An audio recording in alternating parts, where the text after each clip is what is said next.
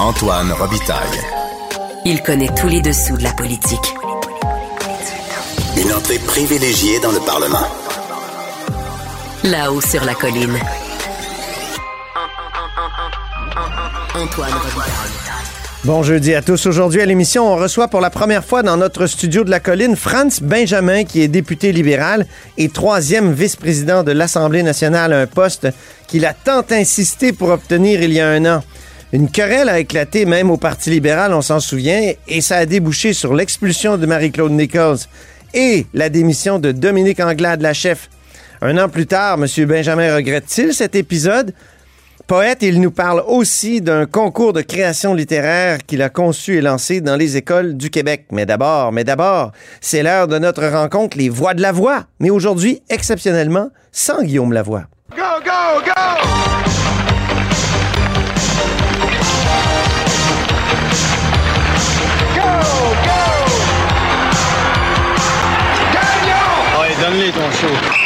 Ben oui, Gagnon, comme dans Marc-André Gagnon qui est avec nous. Bonjour. Mon cher Antoine, ça fait longtemps que je ne Ben oui. me suis pas présenté devant son micro. Ça me fait plaisir d'être là. Grand plaisir aussi d'écouter Lancer Compte. Donc, Marc-André, euh, correspondant parlementaire à l'Assemblée nationale pour le Journal de Québec et le Journal de Montréal. On perd pas de temps. On va tout de suite à l'analyse sportive de la période de questions. Certainement. Aujourd'hui, c'était pas un grand match. Oui, ben c'était jour de match, mais bon, une fois la rondelle en jeu, euh, on peut dire que Marc Tanguay, le chef libéral par intérim, ben, a patiné euh, pour lancer la période des questions en accusant François Legault et Pierre Fitzgibbon de manquer de transparence, notamment sur euh, les projets de mini-centrale euh, avec Hydro-Québec. Puis c'était vraiment, bon, rien de très enlevant. Greg Kelly est sauté sur la glace pour en remettre, sans trop de succès non plus, puisque François Legault, ben, essentiellement, a rappelé qu'Hydro-Québec se prépare à déposer début novembre la Ouais. fameuse mise à jour euh, du plan stratégique euh, d'Hydro-Québec. Euh, J'étais d'ailleurs à la Romaine la semaine dernière et, et c'est Ben là oui. que Michael Sebia, le nouveau PDG d'Hydro-Québec, nous, nous a précisé que ça s'en venait pour le début novembre. Où François Legault est avec son nouvel ami. Jean Charest. C'était quand même assez surréaliste. Ben oui. Je fais une petite parenthèse de, de- de- de les voir les deux bodés bodés. Il me semble qu'il y a quelques années, je me souviens de François Legault dans l'opposition, quand Jean Charest était devant lui, euh, on n'aurait jamais pu. Mais c'est euh, une invitation qui était pleine d'élégance quand Oui. même, parce que Mhm. de la part du gouvernement, je trouve, un Ouais. peu comme René Lévesque qui avait invité Robert Bourassa à l'inauguration d'LG2. Donc, Oui. euh, c'est une tradition et- québécoise qu'on doit maintenir. On le sait, on voit au sud de la frontière où ça mène la, la partisanerie débile, là, où justement ce genre de choses-là serait plus possible. Mais j'ai remarqué une chose, c'est que François Legault, sur ses réseaux sociaux, n'a pas fait exprès pour euh, mettre les photos sur lesquelles on voyait Jean Charest, mais quand même, dans son discours, tu as raison, c'était très chic. Il a remercié euh, Jean Charest d'avoir eu le courage Ah. de faire des grands projets de barrage. On referme la parenthèse. Oui. Donc, euh, on, on s'en va donc à la deuxième période de cette période des questions. Oui. Euh, Gabriel Nadeau-Dubois, donc, s'est euh, lancé, le, le chef parlementaire de Québec solidaire, essentiellement en soulevant hein, l'incohérence entre les coupures dans le financement des sociétés de transport que François Legault. euh, C'était un beau lancer frappé, je trouve. Oui. Euh, Oui. bon, en, faisant un parallèle avec les propos que Pierre Fitzgibbon a tenus au retour de l'été, hein, en disant qu'il faudrait réduire de moitié le parc automobile. Ah oui. Comment peut-on donc réduire le parc automobile si on coupe dans euh, le financement des sociétés de transport? Très bonne question, bien ciselée, oui. Oui, mais euh, bon, Madame Guilbeault, Geneviève Guilbeault, la ministre des Transports, euh, l'a dit un peu euh, hier, euh, ce n'est que le début d'une négociation avec les municipalités Ah oui. et les sociétés de transport. Donc ça, c'est un dossier à suivre. Mais il, il a vraiment fallu attendre Manon Massé, qui est visiblement en forme. hein. On sait qu'elle a pris un, un congé de maladie. Oui, euh, opéré au cœur. Exact, dans les derniers mois, quand même quelque chose de sérieux. Et là, elle était visiblement en forme. Elle a fait flèche de tout bois en en déclenchant une d'abord envers euh, euh, Pierre Fitzgibbon. On a l'extrait. Il manque 18 millions aux banques alimentaires. Ça fait même pas 16 000 piastres par organisme. Le ministre de l'Économie, lui, il dépense ça chaque matin avant même qu'il ait déjeuné. Pour s'assurer que tout le monde mange à sa faim, est-ce que la CAQ va arrêter de tourner autour du pot puis enfin donner aux banques alimentaires l'argent dont elles ont besoin? Monsieur le leader du gouvernement, brièvement, très Madame- brièvement. Madame la Présidente, dans notre Chambre, on n'est pas supposé attaquer la conduite des députés puis la personne des députés. Puis ce que la députée de Sainte-Marie-Saint-Jacques vient de faire, c'est de viser un membre de cette Assemblée qui décide de s'investir corps et âme pour le service public. Et on lui reproche, Madame la Présidente, son patrimoine. C'est quoi le message qu'on envoie de Québec solidaire? Le leader du deuxième groupe d'opposition je vais vous reconnaître très brièvement. Je suis en train de trancher pour que nous puissions poursuivre, mais je vous reconnais brièvement. Ma, collègue ne parlait évidemment pas de ses dépenses personnelles, mais ses dépenses à titre de ministre, franchement. Et Manon Massé, toujours en forme par la suite, a décoché une autre flèche, mais cette fois-ci ben, envers la ministre de la Solidarité sociale, euh, Chantal Rouleau, puisque un des dossiers chauds aujourd'hui, c'était celui des banques alimentaires, ben hein, qui ont déjà dépensé tout l'argent que le gouvernement euh, leur a remis euh, au début de l'année. Et là, les banques alimentaires réclament 18 millions de dollars et Mme Rouleau s'est défendue en disant ben, attendez, on en a mis de l'argent dans les derniers mois et, voici euh, ce que Manon Massé avait à sortir de sa boîte de pogo du congélateur. 4 millions, c'était entre autres pour des infrastructures. Puis entre vous et moi, là, des deux par quatre, ça se mange pas. On n'est pas des castors. Le monde a besoin de mettre dans leur panier d'épicerie ce qu'ils ont besoin pour manger. Alors, ma question est simple. Ils avaient nommé clairement qu'ils avaient besoin de 24 millions. Il y a 6 millions qui ont été tirés. Où est l'autre 18 millions? Et est-ce que la ministre va leur donner? Pas réduire cette question extrêmement importante à une question de castor. Vraiment, là, c'est de ridiculiser la situation qui est tragique pour des gens et qu'on aide. On aide les banques alimentaires. Madame Rouleau n'a pas euh, apprécié. On a même entendu François Legault lui chuchoter qu'elle était capable de faire mieux, euh, Madame euh, Massé. J'ai entendu des caquistes aussi l'accuser d'essayer de faire des clips. Alors voilà, ça a fonctionné. Les clips sont dans cette émission. Oui. en troisième période, Antoine. Oui. Alors, un duel entre François Legault et le chef du Parti québécois, Paul Saint-Pierre Plamondon. Et là, vraiment, les deux se sont adonnés à une véritable bagarre de mots. Euh, Paul Saint-Pierre Plamondon qui a jeté les. C'est un très bel échange. Vous aimé ça? Il y avait de la vigueur. Il y avait de la vigueur, il y avait de la, conviction de part et d'autre. Paul Saint-Pierre Plamondon, donc, qui a jeté les gants en disant, ben, euh, contrairement à ce que M. Legault laissait entendre depuis le début de la semaine, ben, qu'on peut se passer de la péréquation euh, si le Québec devient indépendant et qu'il y a des limites à renier ce qu'on a déjà dit et à renoncer ce qu'on a déjà été. On a un extrait de, de cet échange savoureux c'est que c'est pas ça la priorité. C'est pas de débattre si on a besoin d'une armée, si on a besoin d'une banque euh, euh, québécoise pour avoir notre monnaie. Actuellement, les gens veulent qu'on s'occupe Deuxième complémentaire. Madame la Présidente, c'est hallucinant, je crois entendre Jean Charest. C'est non, mais mot pour mot, mot pour mot. C'est devenu ça. Peut-être que tout s'est passé à la romaine. Jean Charest lui a donné les, les phrases. Peut-être qu'une nouvelle bromance ben est née à, la romaine. On ne le sait pas. Antoine, mais voilà, comme on en parlait. Alors, euh, effectivement, Paul Saint-Pierre Plamondon qui a, terminé avec euh, euh, cette accusation. qui a fâché François Legault. Après ça, François Legault, il, était encore plus vigoureux dans ses attaques. Il l'a pas aimé. Et comme je le disais, il l'a même caché de ses réseaux sociaux. On peut écouter sa réponse. Il était vraiment fâché. On peut bien essayer de tirer sa fleur pour qu'elle pousse plus vite.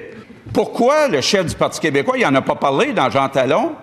Pourquoi, quand il arrive les élections, il ne parle pas de souveraineté? Là, il en parle maintenant que c'est fini dans Jean Talon.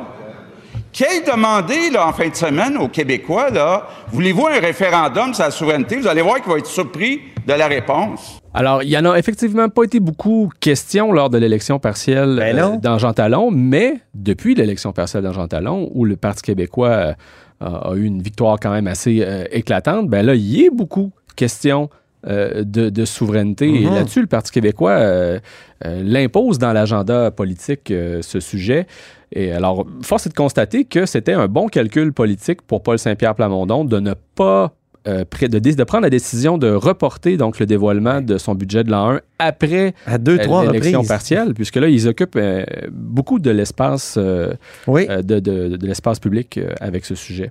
On sent que Québec solidaire est obligé de dire ah ben oui, on est d'accord avec ça, ils sont un peu à la remorque. C'est pas terminé. On va en apprendre, je pense, davantage, Antoine, dans les pages du Journal Le Québec, du Journal ben Montréal de, demain. Puis lundi, c'est la présentation officielle. C'est la grande présentation officielle. Et, et le week week-end d'après, le, Conseil national aussi du, Parti québécois. Euh, alors, ils, vont continuer d'occuper euh, beaucoup, euh, beaucoup de glace, de prendre beaucoup de place. Puis on a appris aujourd'hui qu'il y a un nouveau ministre. Oui, ben pour l'Abitibi-Témiscamingue. Ben Donc, euh, Jean Boulet qui hérite de la responsabilité régionale de l'Abitibi-Témiscamingue que euh, le ministre de la Culture, euh, Mathieu Lacombe, euh, a, a décidé d'abandonner pour mieux se concentrer justement sur les dossiers de la culture et de la jeunesse. Monsieur Lacombe, lorsqu'il a été nommé et qu'il a obtenu la responsabilité ministérielle régionale de l'Abitibi-Témiscamingue, était venu répondre ici même en studio, Oui, Antoine, euh, aux critiques. Il avait dit qu'il n'avait pas la tête dans le sable, qu'il allait pas se prendre pour un député de l'Abit- de l'Abitibi-Témiscamingue et qu'il allait miser beaucoup sur ses trois collègues de l'Abitibi pour faire euh, le travail. Et là, ben voilà que c'est Jean Boulet, donc qui a aussi la responsabilité régionale de la Mauricie et celle du nord du Québec, ce qui fait en sorte que M. Boulet, dorénavant, est responsable de plus de la moitié du territoire du Québec sur le plan régional. C'est quand Hey! même pas rien. Euh, Il va se promener dans des petits avions.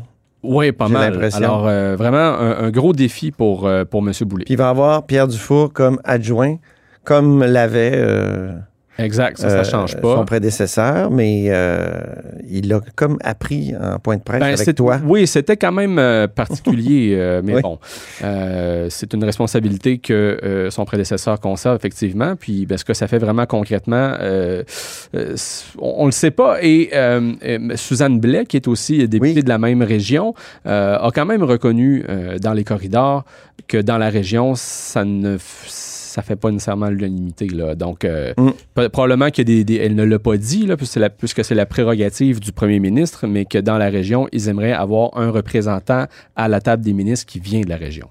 On termine en parlant de Québec solidaire. Ce matin, on a été très surpris pendant le point de presse euh, de voir Manon Massé et Alexandre Leduc qui ne savaient pas de quoi on parlait. Et Ouais. c'était Marie-Michel Sioui du Devoir qui posait la question. On va les écouter.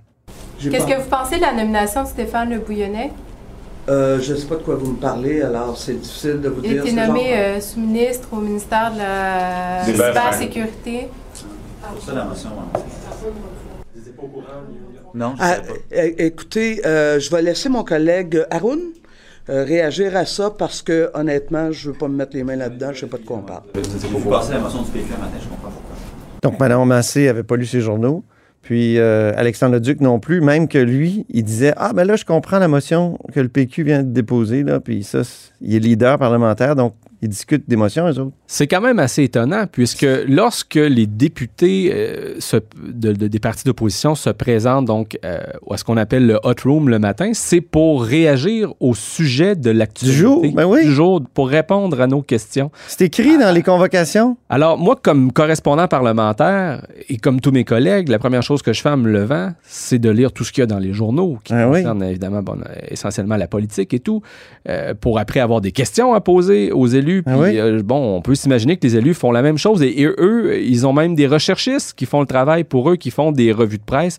Alors, c'était quand même étonnant de voir que ni Manon Massé, euh, ni M. Leduc euh, n'étaient au courant de cette histoire. Une nomination qui est quand même pas la première survenue fois. la veille. Ben La- oui, la- en plus, le conseil- la veille, Le. Conseil des ministres a été à peu près le plus court de l'histoire hier. À 13h15, c'était fini. Pour situer les gens, ça commence à midi. Des fois, ça prend toute l'après-midi.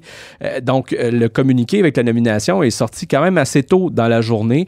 Euh, on avait un texte qui était euh, mis en ligne dès la fin de, de l'après-midi à ce sujet-là sur le site Internet euh, du journal. D'autres médias en ont parlé également. Et pour les partis d'opposition, c'était comme leur présenter un punching bag, une cible facile, une occasion en or de dénoncer une nomination partisane, comme ça se fait souvent dans...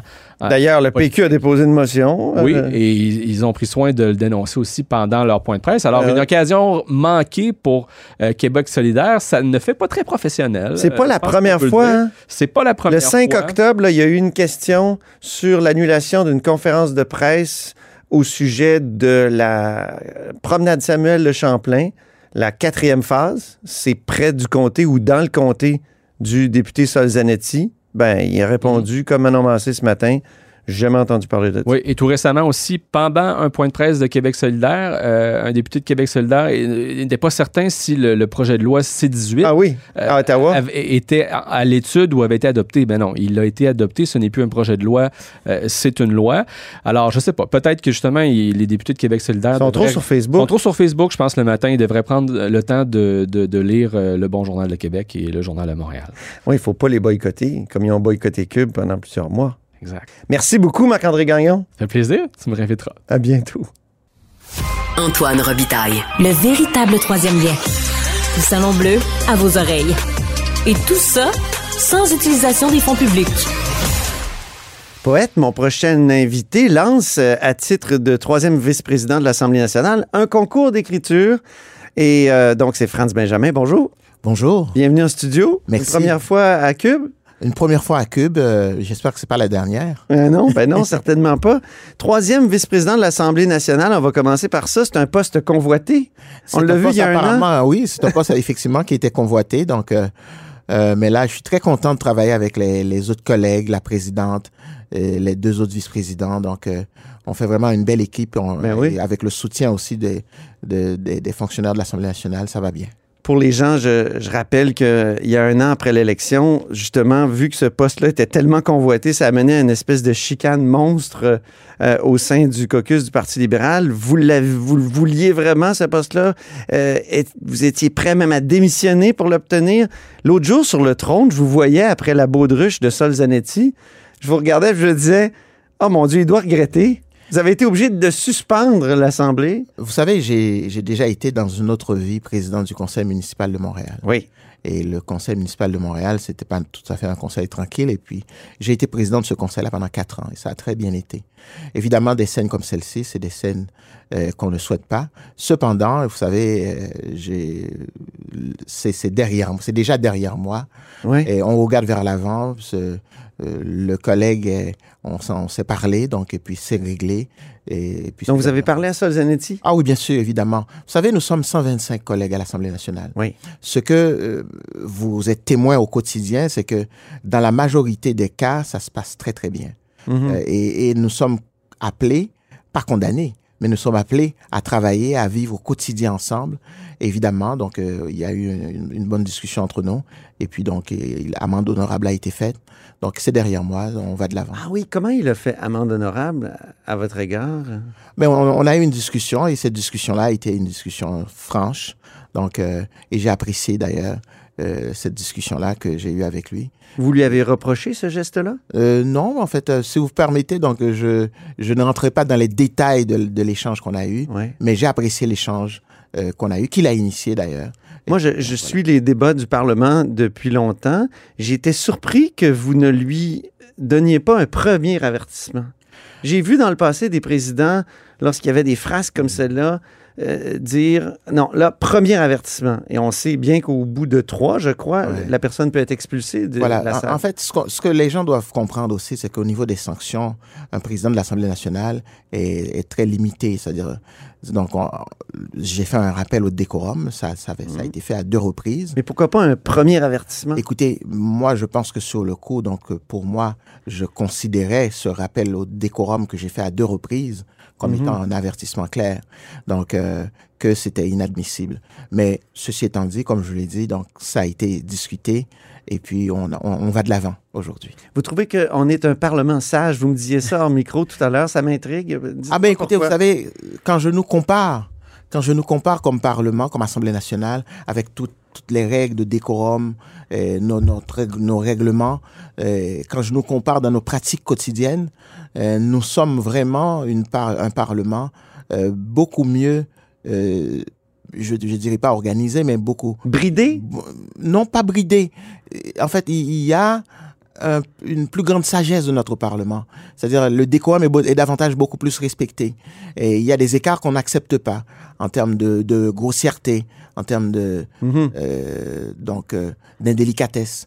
Euh, quand je nous compare, par exemple, à des parlements dans des, où, des, où je vois des parlementaires se battre Oui. à coups de poing sur la gueule. Taïwan, Bon, voilà. notamment. Pour ne citer que Taïwan. Oui, parce qu'il y en a d'autres. oui. Absolument. Donc, euh, je, je nous trouve quand même, il y a toujours lieu de s'améliorer. Il y aura toujours place à l'amélioration. Mais cependant, quand je nous regarde, je ne me console pas. J'en suis très fier. Je suis très fier Mhm. de nous comme Parlement. Euh, vous êtes un homme de mots. Oui. Or, euh, on a des mots interdits à l'Assemblée nationale. Est-ce que ça, ça vous dérange pas? C'est très paradoxal parce que les, les députés ont le- une protection absolue contre les poursuites judiciaires, mais en même temps, il y a des mots qu'ils peuvent pas prononcer, comme girouette. Ben, écoutez. Est-ce que c'est pas paradoxal? Est-ce que c'est ça, est-ce que pas- c'est pas une sagesse excessive? Vous savez, ce n'est pas que les mots qui sont interdits, c'est le contexte aussi d'utilisation des mots aussi. Un mot, euh, par exemple, euh, le mot faux, par exemple. Le mot faux, euh, c'est un mot qui est interdit dans un contexte en particulier lorsqu'il est utilisé. Donc, euh, mais ça ne veut pas dire que on on n'a pas le droit de prononcer, de dire le mot faux. Donc, Mhm. euh, mais je pense qu'il faut. Mais mentir. Oui, mentir, oui, absolument. Mensonge. Absolument. Euh, mais vous savez. Girouette. Justement, et c'est ça la beauté de notre langue aussi. Notre langue nous donne cette possibilité de pouvoir nommer les choses clairement, mais sans insulter l'autre, sans Mm. porter atteinte à la réputation de l'autre. Et ça, je trouve que, euh, évidemment. Est-ce que le lexique n'est pas trop long? Trop. oui. Écoutez. Est-ce qu'il comporte pas trop de mots? Est-ce qu'il comporte pas trop de mots? Il, il y a Vous des qui êtes mots. un homme de mots, là. Mais je, je, je conçois, en fait, j'ai regardé le lexique à quelques reprises et, et il y a des mots qui sont placés, qui ont, c'est des décisions de président antérieurs qui ont été prises. ça. Et Ça, il faut le dire aux auditeurs. là, quand un président dit retirer ce mot-là, il, voilà. il est pour toujours euh, aux enfers. aux- Et, et- et je retrouve une grande sagesse de, de ces présidents-là en faisant interdire ces- certains mots, et surtout quand on se place dans le contexte que le mot a été, a été utilisé. Parce qu'il y a le mot, mais il y a le contexte aussi. Est-ce que vous hésiteriez avant d'interdire un mot? Parce que vous, vous avez ce pouvoir-là. là. Vous pourriez euh, prononcer une décision, dire ce mot-là, retirez-le, puis il, il irait dans le lexique. Je pense que je, prendrais en, en, en, dé- en délibéré le mot et le contexte dans lequel le mot est utilisé. Si c'est un mot qui est utilisé pour blesser, pour faire mal à autrui, pour insulter, pour dénigrer, donc je pense qu'à ce moment-là, ce mot-là, euh, il faudrait le retirer. Mais dans le cas contraire, je pense que on a un débat, Mhm. euh, on a un parlement qui fait des débats qui sont parfois assez vigoureux. euh, et c'est correct comme ça, Mhm. mais cependant sans tomber, sans sombrer dans l'insulte ou, ou dans la caricature. Je veux revenir à la querelle parce que c'est la première fois que, que je peux vous poser des questions là-dessus. Vous vouliez obtenir le poste de troisième vice-président. Marie-Claude Nichols, la députée de Vaudreuil aussi, elle a finalement été expulsée du caucus. Dominique Anglade, votre chef, a démissionné peu après, après cette querelle. Un an plus tard, est-ce que ça valait vraiment la peine de, de se cramponner autant à ce poste? Vous savez, ça fait un an plus tard, vous avez raison, je me suis déjà exprimé sur ce sujet-là. Et ce que je fais aujourd'hui, en fait, euh, moi, je, ce n'est qu'une partie du temps que je suis ici, quoi, que j'agis ici comme vice-président de l'Assemblée nationale. Mhm. Dans quelques minutes, je prendrai la route pour aller rejoindre mes, concitoyens et concitoyennes de Vio. Mais oui. Donc, c'est ce dont je suis le plus Vous fier. êtes député de Vio, oui. Voilà. Donc, euh, Mais vous étiez prêt à démissionner si, si vous n'obteniez pas ce, ce poste de troisième vice-président? Je pense que là encore, euh, il, il faudrait peut-être regarder tout le contexte. Et comme je l'ai dit, je me suis déjà exprimé là-dessus. Je ne Mhm. compte pas m'exprimer encore là-dessus. Pour moi, c'est derrière moi depuis maintenant un an. Mais est-ce que ça valait la peine de mener ce combat-là jusqu'au bout? Ben, si vous le voyez comme un combat, donc. Euh, euh, Mais là, moi, quand je- on dit je suis prêt à démissionner, Mais écoutez, vous avez mis votre tête sur le bio? vous savez, euh, je, je pense quand on est en politique, on- et, et moi, c'est ma façon de faire de la politique. Oui. On vient en politique avec des valeurs, on vient de- en politique avec des convictions. Et ces convictions et ces valeurs-là, je les ai toujours défendues. Et Oui, mais obtenir un poste, c'est pas Oui. une valeur ou une conviction. Oui, mais quand on a des principes, donc il y a des principes qui, qui, qui justifient, qui expliquent, par exemple, qu'on souhaite être là ou pas là. Donc, euh, alors, c'est au nom de ces principes-là. Donc maintenant, un an plus tard, comme je vous le dis, c'est derrière moi. Je suis très heureux de servir les 124 collègues de l'Assemblée nationale. Je comprends, mais ça a mené à toute une crise dans, dans votre parti. Oui, mais je pense qu'aujourd'hui, c'est derrière nous.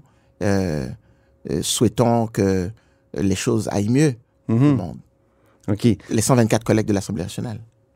Avant de, de parler du concours, euh, il y a euh, Marie-Claude Nichols le- vous- qui voulait obtenir une sorte de moitié de, de ce poste-là, une solution moitié-moitié. Vous avez dit, je suis aussi député de Vio. Est-ce que ça vous aurait pas aidé à faire finalement votre travail si vous faisiez une moitié de, ce boulot de, troisième vice-président? Je comprends que c'est un, c'est un enjeu qui, qui, qui était très important pour vous, mais cependant, vous savez, euh, il y a à l'Assemblée nationale, à ce que je sache, euh, il n'y a jamais eu de, de vice-président à demi-temps ou de président à demi-temps. Mhm. On est président, on n'est pas président. On est vice-président, on l'est pas. Donc voilà. Donc, il n'y avait pas assez de, de précédents. Voilà. Puis euh, là, il y a de vos collègues, il y a le président du parti qui ont dit, ben, on serait prêt à réintégrer Mme Nichols. Vous, qu'est-ce que vous souhaitez? Ce que je souhaite, c'est que tous les libéraux, tous les libéraux du Québec, donc, euh, se rejoignent au sein du de la famille du Parti libéral du Et Québec. Mme Nichols? Tous les libéraux. Et- Ça inclut Mme Nichols? Absolument, bien sûr. Parce qu'elle est plus libérale. Bien sûr. Moi, je pense que Tête de cœur. mais- être libéral, c'est porter des valeurs. Euh, moi, en tout cas, c'est ce que je conçois.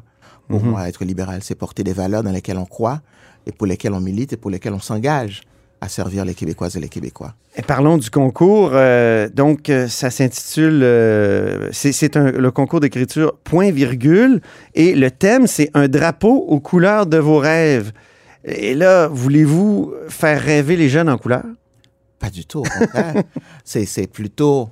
euh, je crois que ce, ce concours-là se veut et ça participe aussi à- aux choses dans lesquelles je crois. Moi, je crois beaucoup euh, dans le Québec. Je crois beaucoup aussi dans notre belle langue. On a une langue extraordinaire. Mhm. On a intérêt à protéger, à valoriser, à promouvoir. Et c'est un concours qui vise justement la promotion et la valorisation de la langue française auprès des jeunes du secondaire. Et, et je suis très heureux. Premier cycle, hein? De... Premier cycle, première année, premier cycle du secondaire, donc première et deuxième année. C'est ça. Secondaire, à tous les jeunes du Québec. Et ce concours-là, c'est- pour moi quelque chose d'important parce que euh, c'était pour moi important à, à arriver comme vice-président de l'Assemblée nationale et de dire est-ce que, est que nous pouvons, comme Assemblée nationale, porter quelque chose au- nom de la langue française sans les couleurs partisanes? Mhm. et, et- et ça, c'est le créneau que j'ai trouvé qui était le plus intéressant. Et je suis très heureux d'ailleurs quand j'en ai parlé à, à mes collègues de la, la présidente et les Oui. présidents que tout de suite, spontanément, donc j'ai eu le- leur appui, que nous avions pu, avec le soutien de- de- du personnel de l'Assemblée nationale, mettre ce concours-là en place. Je pense que ça, ça, ça va être un bon moment pour notre langue à l'Assemblée nationale. Les mises en candidature ont commencé le 18 septembre. En avez-vous reçu ou est-ce que vous savez s'il y a certaines écoles qui participent? Nous Combien? espérons recevoir. Si je me fie à l'écho que j'ai de mes collègues députés, nous allons avoir des écoles qui vont participer et les gens ont jusqu'en 2024, jusqu'en janvier 2024. Oui, pour 24 soumettre, jan- euh, 19 janvier. oui. Voilà, pour soumettre les candidatures. Et je suis sûr qu'il va y en avoir.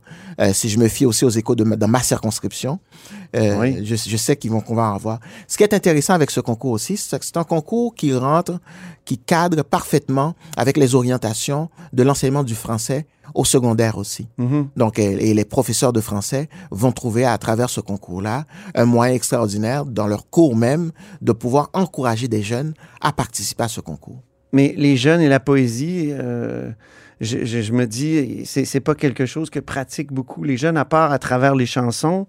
Euh, Qu'en est-il justement de, la- de la poésie chez les jeunes aujourd'hui? En fait, pas un que- c'est- c'est pas un concours de poésie, c'est un concours de rédaction. C'est Ok. un concours de rédaction. Euh, mais si vous voulez parler de poésie, on peut très bien parler de poésie. Est-ce que ça peut être un poème? Ah ben oui, j'imagine, c'est un texte. C'est un texte, euh, 300 mots. Donc ça, ça peut très bien être un poème. Mais c'est argumentatif. Absolument. Hein, c'est vrai, c'est Oui. argumentatif. Oui. Mais on peut argumenter en poésie. On peut argumenter en poésie, en slam, donc euh, absolument. Et j'ai déjà vu des concours de slam, des, des, des, des concours de slam où les jeunes argumentaient à travers le slam sur toutes sortes de thèmes. C'est possible, Donc, c'est un concours, c'est de la création littéraire, au fond. absolument. Trois prix, donc euh, il y a 1700 dollars pour le- les, les trois meilleurs textes, Mhm. 1300 pour des cartes cadeaux pour le personnel enseignant qui soumet la candidature. Alors, euh, c'est ça, les candidatures, c'est jusqu'au 19 janvier 2024. Euh, juste une question, un drapeau aux couleurs de nos rêves, il y a juste deux couleurs sur le drapeau du Québec, est-ce qu'il en manque?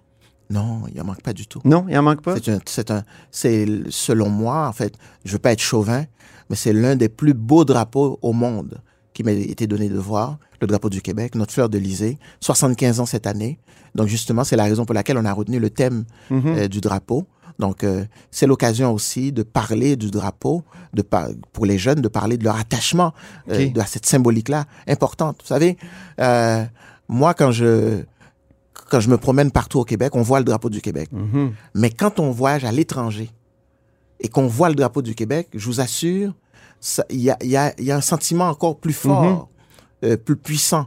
Donc, euh, et ça, c'est- c'est toute cette symbolique-là. Mais ça m'avait marqué, moi, euh, dans le texte québécois, Notre façon d'être canadien, qui avait été écrit par Jean-Marc Fournier et Philippe Couillard, il y avait cet éloge du drapeau de Montréal, qui était peut-être plus, euh, comment dire, euh, axé sur la diversité que le drapeau du Québec. Il y avait là-dedans euh, nos origines, il y avait même on a ajouté un élément au drapeau de Montréal.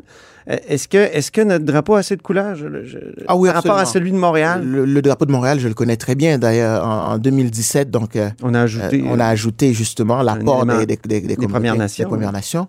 Donc maintenant, je con- considère que notre drapeau du Québec est, est- est très, c'est un drapeau rassembleur. C'est un drapeau qui reflète très bien ce que nous sommes comme nation. Mhm. Et puis donc, et tout comme aussi le drapeau de Montréal reflète très bien l'histoire de, de Montréal comme ville, comme Mhm. métropole aussi. Très bien, mais c'est un grand plaisir de vous recevoir, Franz Benjamin, député de Viau Le et troisième vice-président de l'Assemblée nationale. Merci beaucoup. Merci. Et c'est ainsi que se termine La Haut sur la Colline en ce jeudi. Merci beaucoup d'avoir été des nôtres. N'hésitez surtout pas à diffuser vos segments préférés sur vos réseaux. Ça, c'est la fonction partage. Et je vous dis à demain. Cube Radio.